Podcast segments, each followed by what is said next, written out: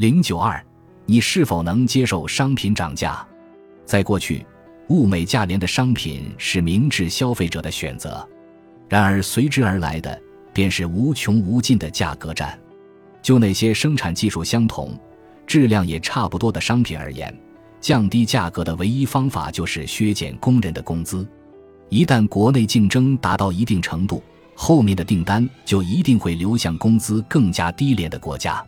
这样一来，某些国家的工人失去了工作机会，某些国家的工人却要继续在恶劣的条件下劳作。这种做法同样会对环境产生巨大的负担。资源是有限的。不可能无穷无尽的使用下去。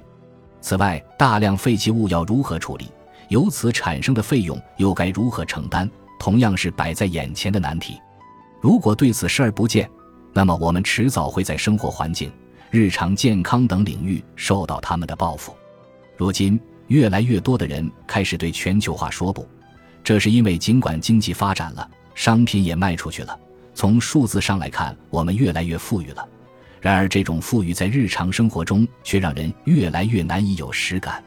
人们亲身体会到了这种模式的局限性。那么，作为消费者，我们应该怎么做呢？如果选择不去购买，就能够解决这个问题吗？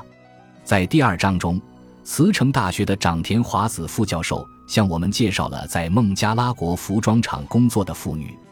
他表示，孟加拉国的服装厂固然存在许多问题。但是，如果我们不再购买那里生产的服装，非但不会改善他们的劳动环境，还会导致工厂损失订单，工人的工资进一步降低。在最糟糕的情况下，他们甚至会失去工作。